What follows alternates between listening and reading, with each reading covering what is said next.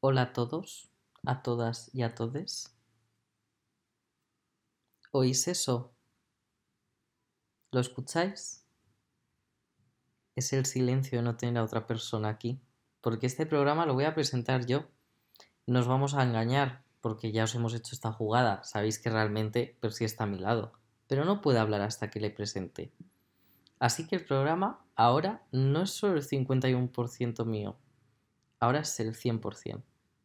Y dicho esto, hola, yo soy Juanmo y esto es Les Croquetes Podcast, segunda temporada. La verdad que estoy muy calmado para este programa. Mi locución ha mejorado muchísimo, pronuncio mucho mejor las cosas, tengo la mente más clara, no sé a qué se deberá. Dicho esto, voy a presentaros al invitado.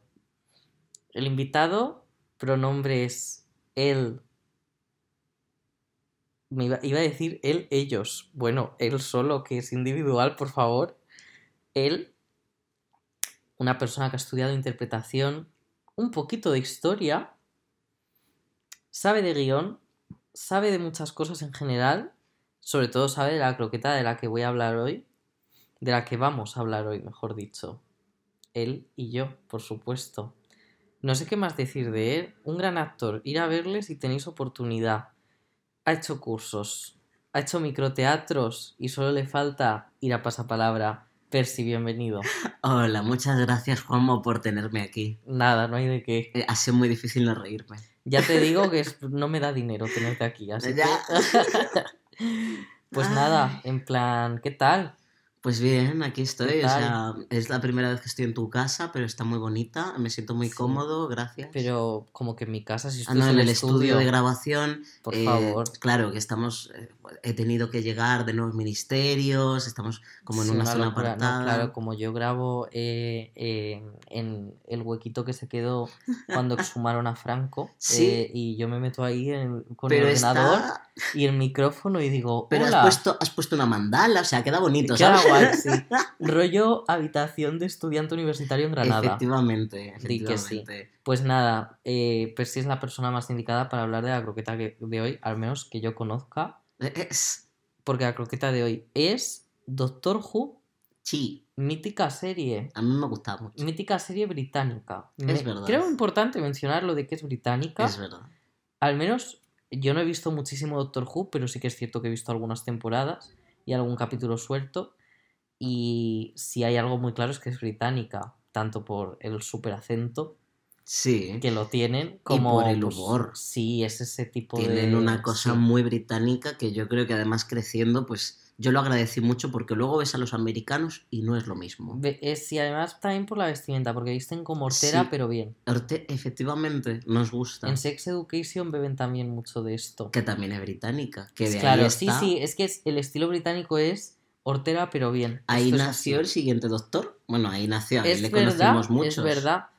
Pues nada, en este programa yo le voy a ir a preguntar a Percy cositas del Doctor Who. Mm. Él también realmente no hace falta que le pregunte, puede hablar lo que quiera del Doctor Who.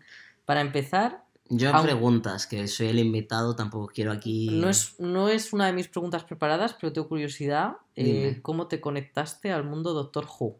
Pues mira, esto fue. O sea, yo de pequeñito, eh, un día encendí la tele. Específica edad. Jope, pues. Uf. 2000. ¿Qué sería? 2009. Así que tendría como. Un año después de que se estrenara Crepúsculo. Fíjate tú. Fíjate tú. Pues tenías entre 11, 2008. 12, 13. Sí, por ahí. Por ahí. Yo era, yo era jovencito. Yo es que para mí todo es eh, anterior a Crepúsculo, posterior a Crepúsculo. Y a partir de ahí. ACPC. Claro. El caso, que yo era, yo era chiquitito, yo era impresionable. Y puse Boeing y estaban echando un capítulo de Doctor Who, porque yo creo que la mayoría de gente de, de mi época que haya visto, que conozca a Doctor Who, eh, es por esto. Hmm. Y mm, era un capítulo, además me acuerdo del capítulo que era de la segunda temporada, en el que salía David Tennant, que le decía a la reina Victoria, porque aquí siempre a tope, Hay viajes en el tiempo, eso hay sí viajes, lo sé. eh, hay es una serie de viajes en el tiempo y el espacio. Y el protagonista es un alien. Y le dice a la señora Reina Victoria, "Eh, señora Reina Victoria, póngase a correr que nos persigue un hombre lobo, hágame caso, soy un doctor. Y de esa frase que tiene tantas cosas que tú dices, chico, hay, Mucho contenido. hay mucho contenido, yo dije, tú no eres doctor, tú estás mintiendo. ¿Por qué estás mintiéndole a la reina Victoria que eres doctor? Mira, llevas un traje y el resto va vestido de época. ¿Qué está pasando aquí? Nada, en Y plan, por ese motivo, eh, pues lo seguí viendo y aquí y no estamos. pudiste parar. Efectivamente. Bueno, pues vamos con mi primera pregunta. ¿Cómo te aclaras con el lore? Sí, esta es mi, pre- mi primera pregunta, porque a mí una cosa que me parece muy complicada de Doctor Who, creo que tiene que ver porque soy externo a ella, es que tiene un lore un poquito... eh, claro, hay tanta cantidad de, de producción, de capítulos, Sí, de contenido. que, que yo no me aclaro. En plan, o sea, ¿cómo las razas de los alienígenas? Mira, eso, todo, todo el universo extendido de Doctor Who realmente eh, a mí me dice, sí, este, estos alienígenas que salieron en la serie original de tal, y yo te digo, pues muy bien, chico, yo no los conozco.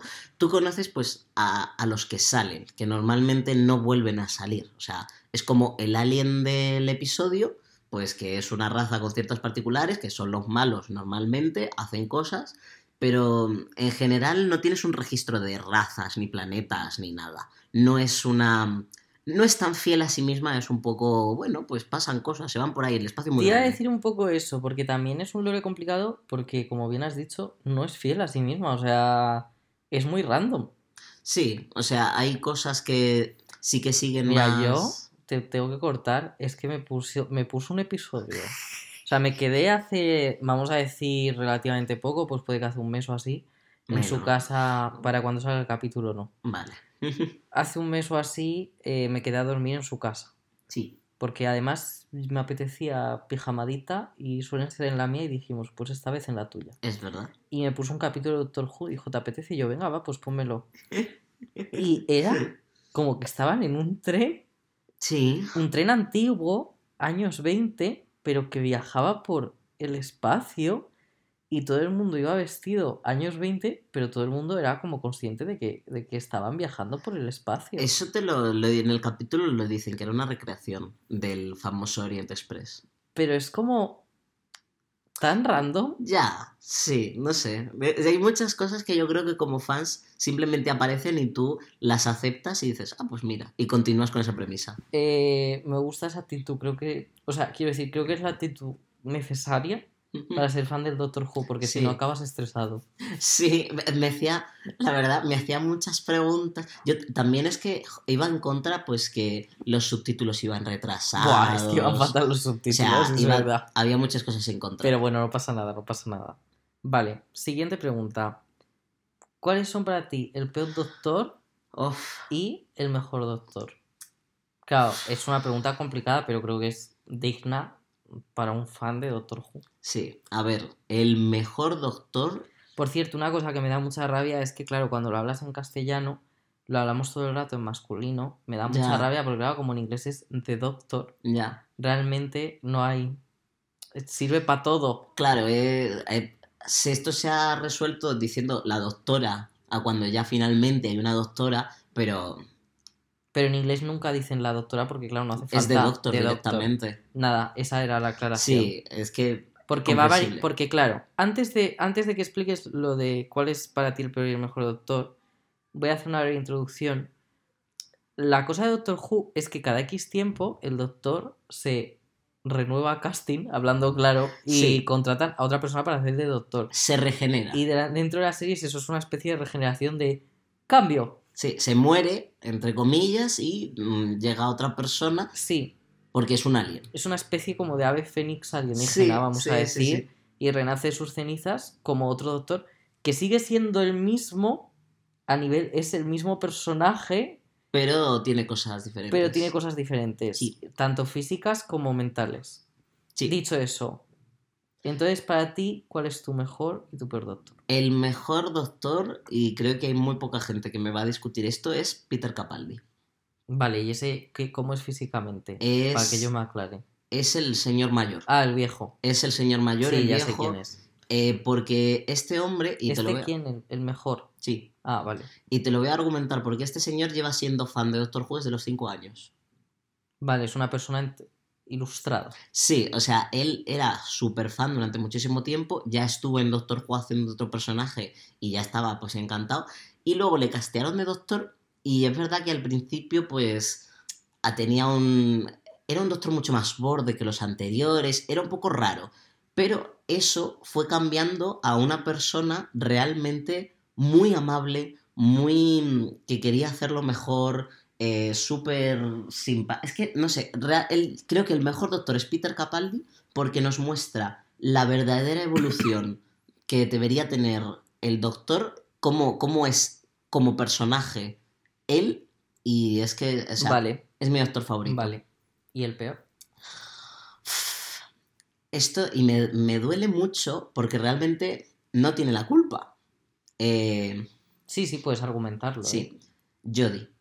Jodie Whittaker, ¿La la, doctora? doctora. Sí. Y te voy a decir, te voy a decir por qué. Madre mía. Es que sus Solo hay una doctora Sí. y tiene que ser la que no. A ver, tu Bifer, no me, para ser justos, no me he visto la serie clásica. Me he visto solo la nueva. La serie clásica he visto trocitos, pero eso no hay quien se Vale, lo pues hablando de la nueva. Sí, eso no pasa nada. Hablando de la nueva, es la doctora porque sus guiones son horribles. O Pero sea, consideras que es por la trama. sí, o sea, ella, si, si yo creo, ella la deja- le dejan escribir, buenísima temporada de Doctor Who. Pero mm, tenía, tenía, además también creo que es un problema de dirección, un problema de trama y dirección que hace la serie que yo la estaba viendo pues como quien ve llover. Y me da mucha rabia porque me jode que haya sido justo el momento de meter una doctora, que era una cosa que estábamos esperando muchos fans de, claro, si es que el género da igual, Sí, podría totalmente, regenerarse totalmente. quien fuese. Sí, sí, y justo llega y pues Bueno, mala suerte. la parte buena es que ahora va a entrar eh, un, Newty. un e-doctor, voy a, me atrevo casi a decir. Pues ojalá, en verdad. En el sentido de eh, este actor, no sé cómo se llama, Eh, Chuti. que sale en Sex Education, que hace el mejor amigo de Otis, gay, está guay, le ponen un enemies to lover, nunca he sido fan de los enemies to lovers, pero bueno. Ay, pues a mí sí me gusta. Pero yo soy Ah, fan de A mí, yo cuando ha habido bullying antes me estresa un poco. Chuti Gatwa. Bueno, Gatwa no sé si se pronuncia así, pero. Chuti Gatwa. Sí. Pues a mí me gusta mucho, además las imágenes promocionales que están saliendo son súper chulas. Sí. Porque es un doctor como muy, claro, está queer, está, está queerness El doctor siempre ha sido una figura muy queer. Vale, es cierto. Mira, te lo voy a comprar porque yo que lo he visto, bueno, la primera temporada que vi, que fue la, la típica, la, la de la serie nueva, Sí, la primera, Eh, con Christopher Eccleston. a mí ese doctor no me producía queerness, Sí. para mí era un señor hetero, Sí, cis hetero. sí. Pero es verdad que con David Tennant, que yo creo que me da la sensación de que es uno de los doctores más Queridos. queridos, Mm. al menos es lo que yo David. Tennant y Matt Smith. Es que son además personas increíbles los dos Sí. en la vida en la vida real. Sí, sí. Pero eso, eh, no sé, a mí me hace ilusión, la verdad, que se vaya a meter. Sí, joder, tiene. Además, a Primer mí me Doctor hace Negro. Sí, Primero Doctor Negro y a- actor maricón queer. Claro, esto no lo sabemos. sí, porque realmente. David Tennant no es queer, a nuestro pesar.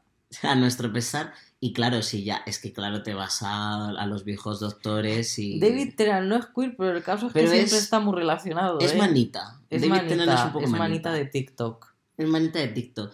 Aunque no es para nada. eh, o sea, el doctor, desde la primera temporada que aparece Jack Harness, que le da un beso a la compañera y le da un beso al doctor. Eso es verdad, es y les verdad, da es el beso verdad. exactamente igual. Jack Harness, eh, no sé cómo definir a este personaje, eh, quiero decir, es capitán, es... Sí, es, es, es un cazarrecompensas espacial. Bueno, es bisexual. es, es Y bisexual. a mí y me encanta. la única persona que diría pansexual y yo te digo, te lo acepto. Porque Uf, ese, bueno, vale. él, él le da todo. Ah, o sea, bueno, pues como un bisexual. también. Pero todo más allá de humanos y de sí. especies y de todo. Ya, si es que si es que ya estamos en un punto también tú y yo, hemos leído mucha teoría queer, Sí. o al menos yo, eh, pero tú también, sí, si es que hablamos de ello. Y cada vez conforme más, es que las etiquetas se nos están quedando cortísimas es siempre. verdad. O sea, yo ya soy una persona. Punto. Uf, Sí. qué mal ha sonado. Me he sentido como esta gente de. Ay, yo no creo en la. en la racialidad ni en... No Pero veo ya me entendéis, sí, se me quedan las etiquetas Por un eso poco. a mí me gusta la etiqueta queer, porque creo que es una etiqueta como tal, pero eh, Sí, pero es una pena que acabe siendo una etiqueta. sí. Así que bueno, lo dicho, vamos a la siguiente pregunta. Sí. ¿Cuál es tu acompañante favorito? Vale, antes de eso tengo una pregunta. ¿Siempre son mujeres? No, o sea, en general, cuando... Yo solo he visto mujeres. En general suele ser una mujer. ¿Qué pasa? Que sobre todo en la serie antigua, y Jodie también lo hace, la, tercer, la decimotercera, cuando hay más, sí que pues entra, entra algún chico, entra algún hombre, pero en general cuando es solo una persona suelen ser mujeres. Es que me estresa un poco porque es como la idea de la La idea de, sí, lo entiendo perfectamente, pero se sale, o sea, cuando hay más se sale más porque al final es el doctor Pero y que un grupito eso de gente, hay más. porque hay veces hay más de un companion a la vez. Vale, pero yo hablo ya. Pero eh, no nos vamos a engañar.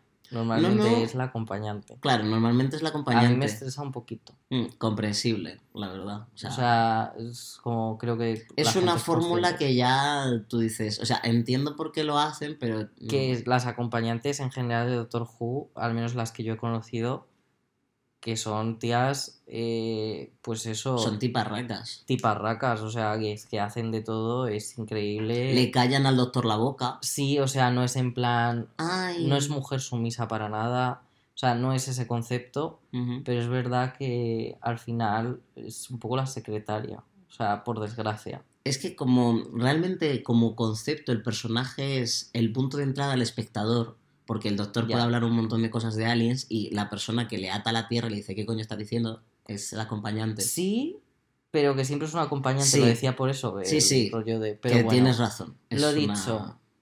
¿Cuál es tu favorita? Tú te sabes la respuesta a esto. ¿No? O sea, creo que la sé, pero no sé su apellido. Clara. Sí, Clara Oswald. Clara. Es, es que la quiero mucho. Es que Eh, la actriz es Jenna... Jenna Coleman. Sí, puede que la hayáis visto en Sandman, Sí, que es la serie así como más nueva que ha hecho, que de hecho estoy tan contento. que hace de Joanna Constantine. Muy gran, gran personaje eh, bisexual, que es muy importante la representación bisexual. Jenna Coleman siempre hace de bisexual, no sé qué le pasa. Ah, Clara también. Sí, Canon. Canon. Oh, Habla de, de que salía con Jane Austen. espera. Sí. O sea, An en, Excellent en uno de los viajes... en uno de los no viajes sale, lo menciona, no sale en pantalla. Es como que en un viaje temporal que hicieron, que no estamos viendo, pero ellos lo mencionan, Sí. Ey, Clara, mira, te digo, Clara se está con dando... Jane Austen. Clara está dando la Eh, clase. ¿Cómo se puede ser de guay? Pues es que la tía es muy chula. Eh, Clara está dando su clase porque es profesora y dice Jane Austen, no sé qué, no sé qué, no sé cuántos, an excellent good kisser, pero eso queda entre nosotros y continúa la serie y tú como, mírala. Pero a ver, ¿dónde está dando la clase? Eh, es es que ella es profesora en su tiempo, Vale, pero, niños. pero no está con el doctor viajando. Es que mira, eh, hay, hay companions que mm, cuando empiezan a viajar con el doctor dejan atrás, dejan atrás su vida totalmente y simplemente se dedican Sí. a viajar. La Pero- pelirroja, Donna, Sí, ella, por ejemplo, se, se va. O sea, Sí. literalmente dice hasta luego. Sí, sí. Pero Clara, eh, cuando conoce al doctor, le dice, puedes pasar a recogerme los miércoles. Los miércoles viajo contigo el resto de mi vida. Wow. Sí, ¿verdad? Pero entonces se confirma que se ha besado con Jane Austen. Sí. ¿Ha tenido otro, algún otro encuentro sáfico? Es que no... No.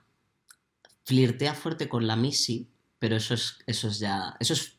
¿Quién es. Missy? Missy es la mala, que también la puedes conocer por la mala de Sabrina, la directora, Ah, sí, la actriz, ¿cómo se llama? Michelle Gómez. Sí, eh, vamos a ver, esa señora, Esa señora... es guapísima, Esa señora... atractiva, más no poder, a mí me encanta. La adoro. Es que además de Missy está increíble. Te tendría que haber puesto un capítulo de Missy. Ah, pues mira, acepto, en plan, acepto, acepto. Pero mi, mi favorita es Clara Oswald porque es una. O sea, es chulísima. Sí. eh, es Por cierto, estoy muy contento de que haya salido en Sandman porque ahora tengo un montón de gente tal que. ¡Buah! Esta tía es increíble. Y yo, ¿veis? Lo es, lo es.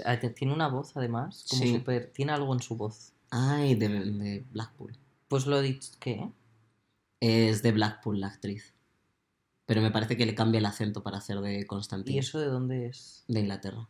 Blackpool. Sí, Eso está en Inglaterra. sí. Ah, pero de Constantine también hace. O sea, Constantine está en Londres, quiero decir. Acento Sí, británico pero- tiene. Le pone un acento más londinense. Puedo entenderlo. Sí, Pues a ver, eso lo entendemos, lo es entendemos. comprensible. Vale, de acuerdo. Es una. O sea, bueno, voy a, voy a la siguiente pregunta. Lo hemos hablado antes, el tema queer. ¿Qué hay queer en el mundo del Doctor Who aparte de las monjas cabeza de gato? ¿Por qué las monjas cabeza de Me gato son encantan queer? las monjas cabeza de gato. Me parece son, válido. son queer. Para mí lo Vale, son. y además es No sé verdaderamente explicarlo, pero lo son. es una, una obra magistral en lo que viene a ser prosthetics y, y maquillaje. Porque todo eso es maquillaje, eso no es CGI. Sí, es verdad. Y es eso queda increíble. Es verdad, es verdad. Todo es. eh, sí, caracterización, maquillaje, prótesis, es cierto. Lo queer en el mundo de Doctor Who. eh, ¿Sabes la cosa? Que sí hemos tenido, por ejemplo, el, el escritor que va a entrar ahora, que ya ha estado anteriormente en Doctor Who, es, es gay. Vale. eh, lo, lo dice además muy abiertamente. Eh, la cosa es que todo siempre queda. O sea, hay personajes como Jack Harness. que, lo dejan clarísimo. que lo dejan clarísimo, que en su propia serie tiene un, un romance con, con otro chico que es muy importante para la trama. Vale, muy bien. Eh, muchos personajes que, ya que los señores del tiempo, que esa es la especie del doctor, se regeneran, pues recuerdo un personaje que era un típico señor blanco, le matan, se regenera una señora negra y dice, jope, era la primera regeneración que era un señor blanco, madre mía, cuánto ego, ¿no? Dice algo por el estilo. Em, existe, sí, pero siempre queda un poco... mm, Hay otros dos personajes que son eh, una Sherlock Holmes, pero es una lagarta, literalmente es una mujer lagarta, y su esposa. Vale. Están, pero siempre están un poco... Nunca acaba de, de asentarse y decir, toma, super queer, aquí, en tu cara. Vale. Luego, hay que decir una cosa de Doctor Who. De lo queer, creo que me lo has explicado bien, o sea, entendido. Jane Austen también la catalogamos como queer. Sí, Dicho eso, sería sí, tiene, tiene una bisexual en tiene el un Jane bisexual. Sí, o sea, por ejemplo, Mary Shelley también, pero en el caso de Mary Shelley es que es verdad. Es que sí. en plan, es que Sí. está confirmado. Lo he dicho. También Doctor Who creo que tiene una cosa eh, que al, al- al- al es- al nuevo espectador que se une eh, es un poquito uh, ah, un poco cucutratra porque es, tiene puntos muy perturbadores. Sí. Yo no olvidaré en mi vida el... Me vas a tener que censurar, perdón. Ah, yo digo tacos. No, no, yo digo censuras. tacos. Eh, perdón, ¿eh? que a mí no me gusta hablar así. El capítulo de los adipósitos. O sea, eso es un capítulo de unos seres Ay, son buenísimos. que eh, son tu grasa y entonces ves de tu tripa como saliendo esas bolitas con patas, Sí, ojos y boca sí. eh, que están hechos de tu grasa. El problema está en que, o sea, eso lo hacen como porque hay gente que quiere adelgazar. Y les dan una medicación o algo así Sí. y salen los adipósitos. Sí, Pero el problema es que ellos enteros se convierten en adipósitos. sí.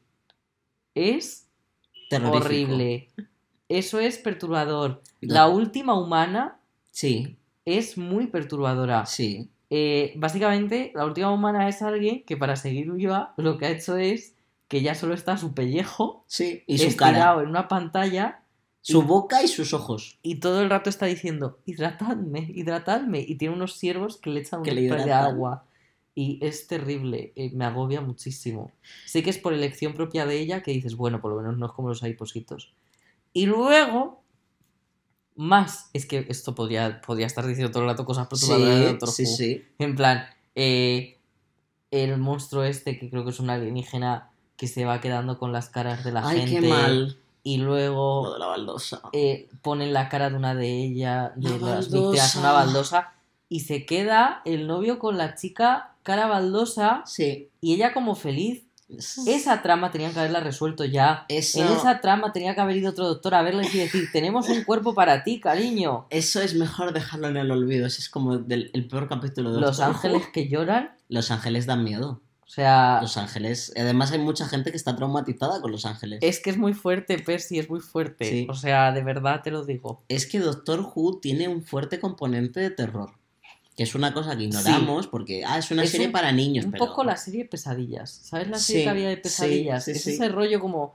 eh, ¿Por qué? ¿Por qué me has puesto en esta tesitura tan perturbadora de repente, Doctor Who? Sí, sí. Es como una. Es que es un. El Doctor Who se puede clas- clasificar como en varios géneros. Sí, Porque luego también tiene un punto muy dramático de llorar. Sí o sea, vamos, yo- lloras, lloras como un hijo. O sea, lo que le pasó a Donna, eh, justicia for Donna, por favor. Tengo Eh, mucha fe. Tengo en mucha fe, yo En también. que lo van a por cosas que hemos visto, en que van a resolver.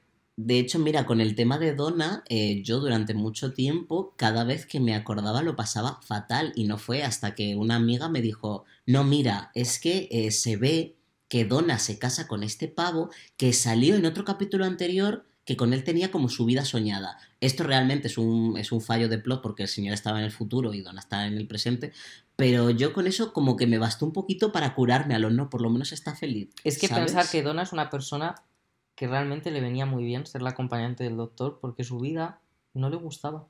Por eso, por eso su vida es que no le gustaba. yo lo pasaba muy No, mal acordándome de Donna. O sea, tristemente no le gustaba que tu vida no te guste, al final acaba significando que no te gusta vivir. Entonces era muy complicado y al final se acaba volviendo. Y aún así, es que por eso Donna. Y, el y encima se vuelve olvidándolo. Shhh. Si lo digo porque mira, Es que. lo voy a decir. Bueno, Olvidándolo todo. lo dijo. Qué duro. Espero que no nos escuche porque ahora, nos, ahora hay un, mon- una nueva ola de gente Oh, que se vaya, está viendo Doctor Who. Un spoiler en todo un mar de lore. eh, ya te digo que lo van a llevar bien. Bueno, es vale. Pero sí, Donna a mí me costó mucho, porque además conecté mucho con ella. Recuerdo una escena, porque esto, esto yo lo vi cuando era chiquitito, y recuerdo una escena en la que tenía a su madre alrededor, pues diciéndole que era una desgracia, que no tenía trabajo, Por que a ver favor, si se... por favor. Claro, y Donna en medio, y yo dije, ostras. O sea, me, Donna la- le, le tengo muchísimo cariño. A todas, a todas las compañíos, porque son tan humanas Sí. y tan. No sé, les tengo mucho cariño a todas. Sí, las cogen muy bien, la verdad. Mm. Y nada, pues estas eran mis preguntas de Doctor Who. Es un tema que podríamos seguir hablando. Pasa un poco como los coba, vampiros. Sí. Pero las croquetas, hay Es que lo que acabarse. tiene. Esta croqueta espacial. Esta Eh, croqueta espacial. No hemos hablado nada de la TARDIS. ¿Lo dejamos para la tapa? Venga. Vale, porque es que a mí la TARDIS me encanta. ¿Te encanta la tarde? Es maravilloso. La estética de la TARDIS es lo más. Pero si queréis saber más, Ah, un eurito. Un te ha eurito en pasado un euro. Te ha pasado un euro. pues nada, hasta aquí está. Pues. Nada, un placer de estar aquí en tu podcast, Juanmo. No hay de Eh, qué. Me lo he pasado muy bien. Hasta Y luego. ¡Psych! Este es mi podcast también. Que 51% ni nada. Yo estoy aquí para quedarme. Vamos. Hasta luego, hasta luego a la gente de Patreon, hasta luego a la gente de, de- de Spotify. de pero por favor, ¿qué es esto? Eh, eh, basta ya, ¿eh? Basta ya. Hasta luego a todas. Ya sabéis nuestras redes, no hace falta que las repita. Un beso, un abrazo y que el doctor os acompañe. Buena. Croquetes.